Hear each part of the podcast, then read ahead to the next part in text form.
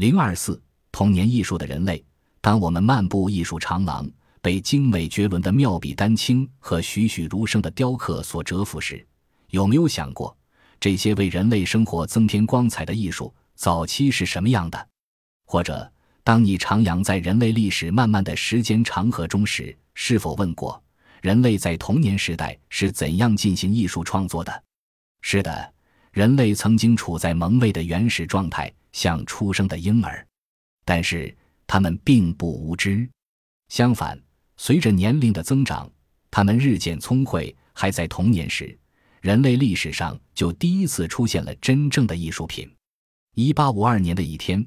在法国上加龙河上游图克兹附近的奥瑞纳克，一位修路工人刚进行完紧张的作业，坐在路边小憩。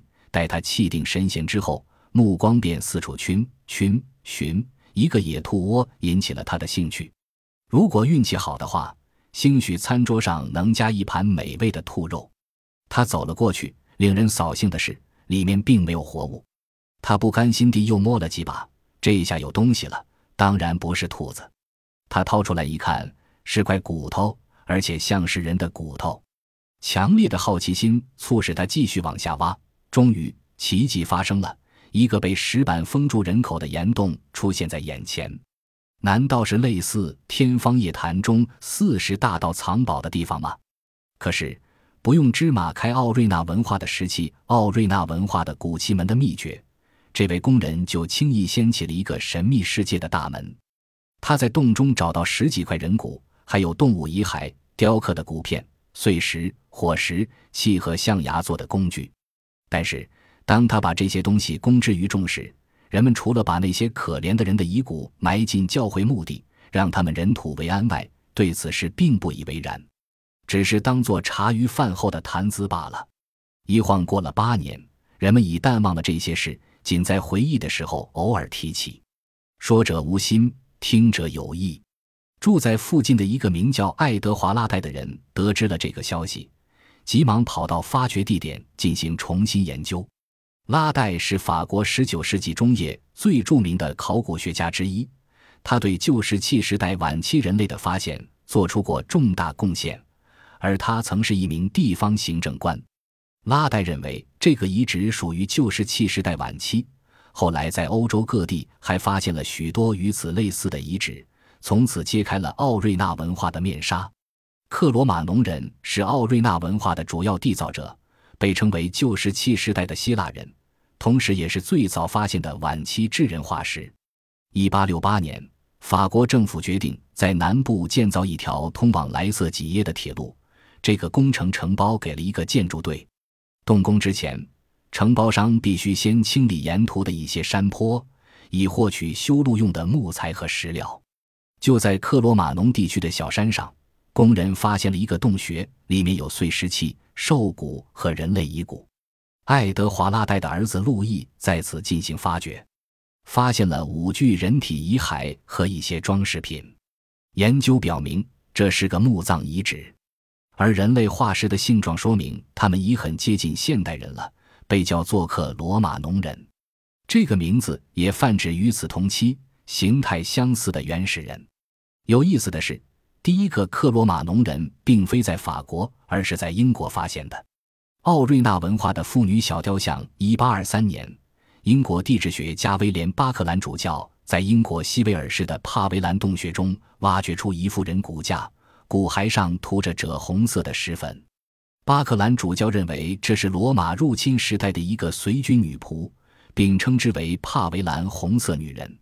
当他在牛津博物馆里待了近一个世纪以后，在一九一二年，法国考古学家布日耶采为其验明正身，肯定这是个男性，并判断是最早发现的克罗马农人。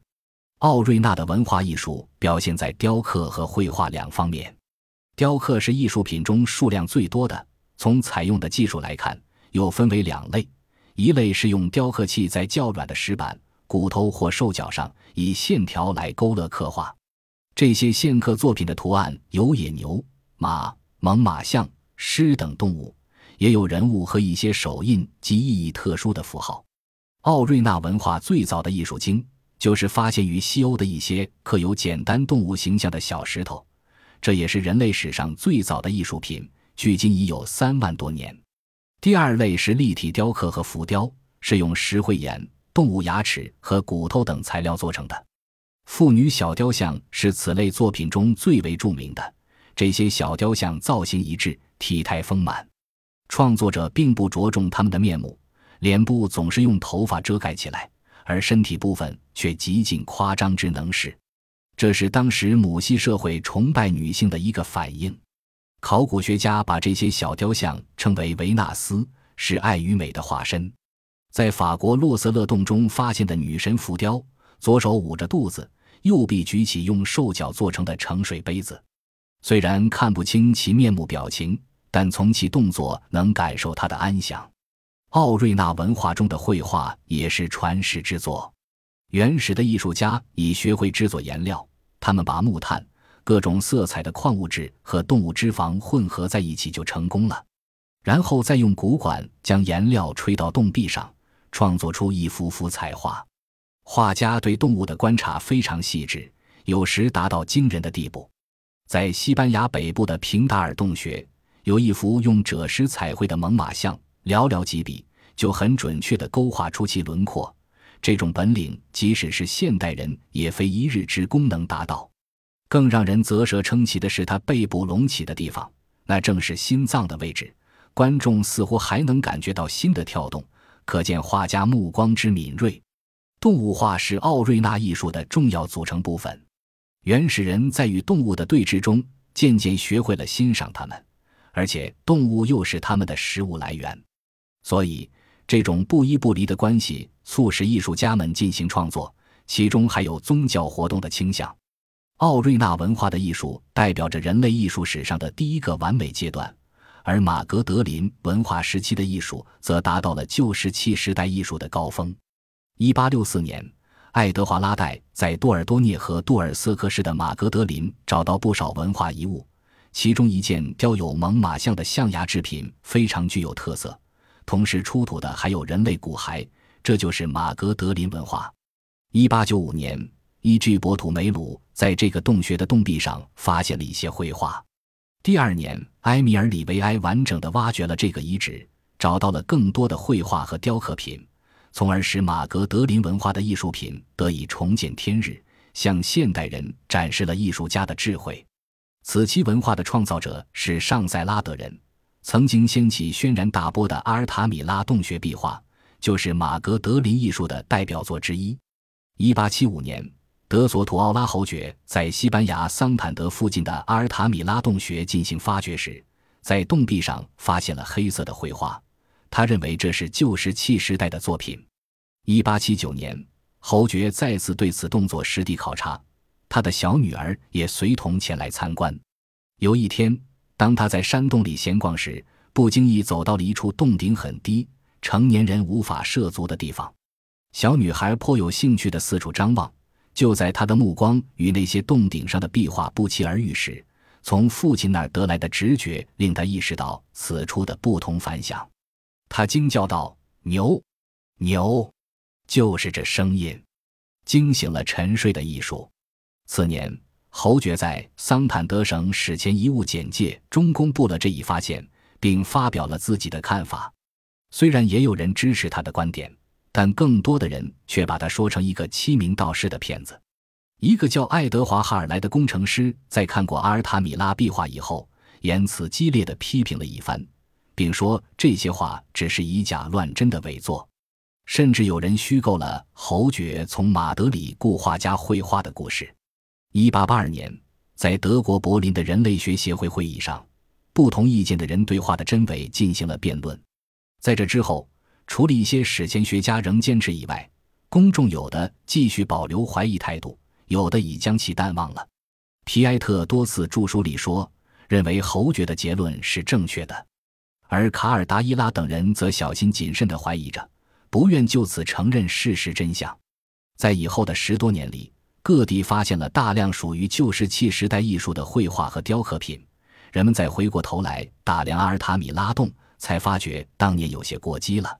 一九零二年，卡尔达伊拉发表了一篇文章，对自己以往的态度进行忏悔，并对那些洞穴里的绘画做了很高的评价。无论如何，阿尔塔米拉的艺术总是在那里闪现着光彩和魅力。它不因人的诋毁而黯然失色，也不会为人吹捧而神乎其神。它就静静地展现在洞穴里，让所有看过的人去揣摩和猜测。阿尔塔米拉的壁画可以称作旧石器时代人类的艺术杰作。这些画是动物彩绘图，有成群结队的野牛、赤鹿、马和野猪，数量达一百五十多头。画的风格是写实的，它真实地再现了原始人所接触的动物形象。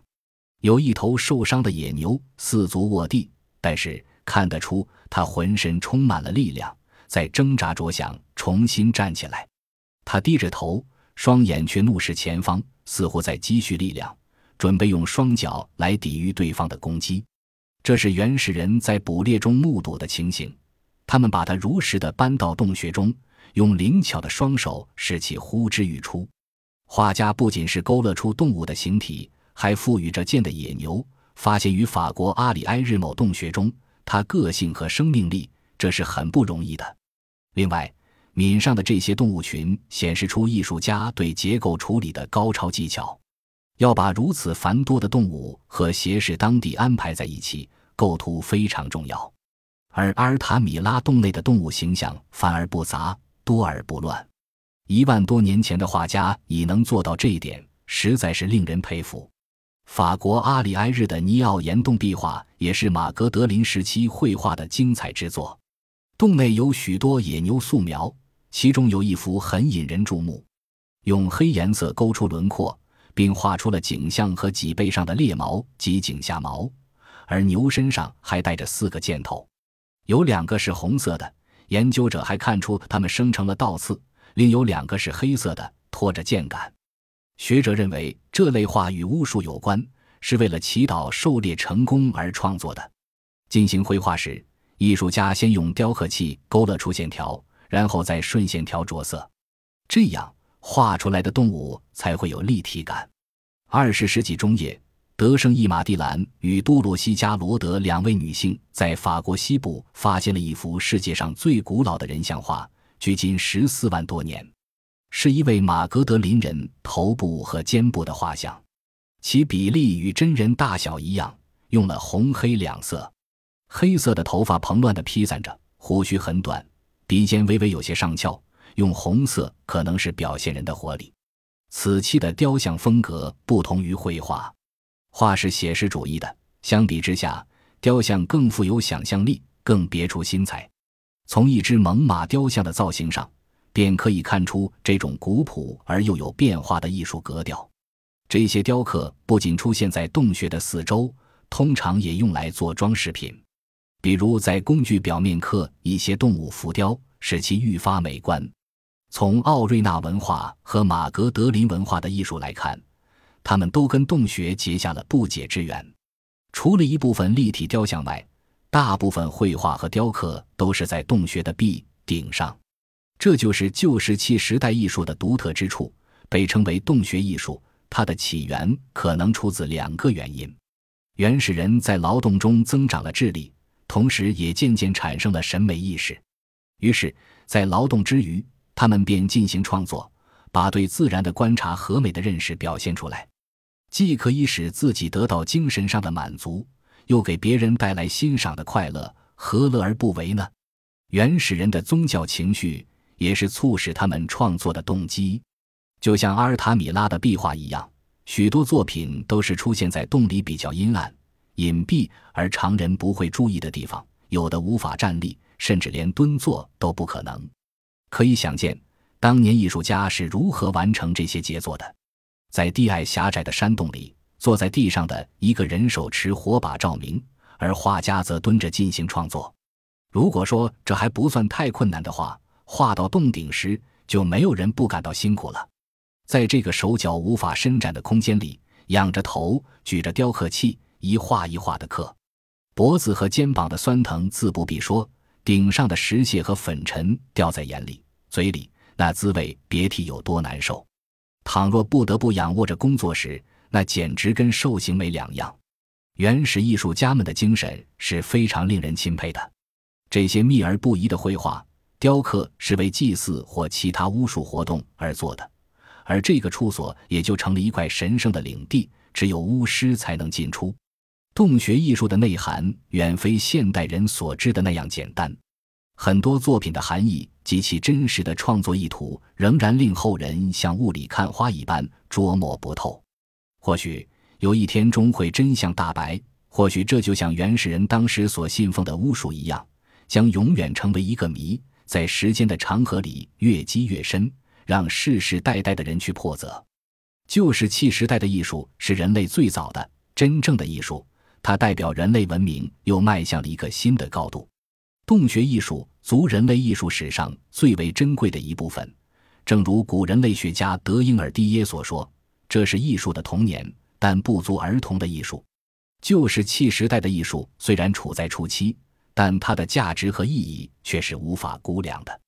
而原始的人类不仅是懂得制作工具的能工巧匠，也是优秀的艺术家。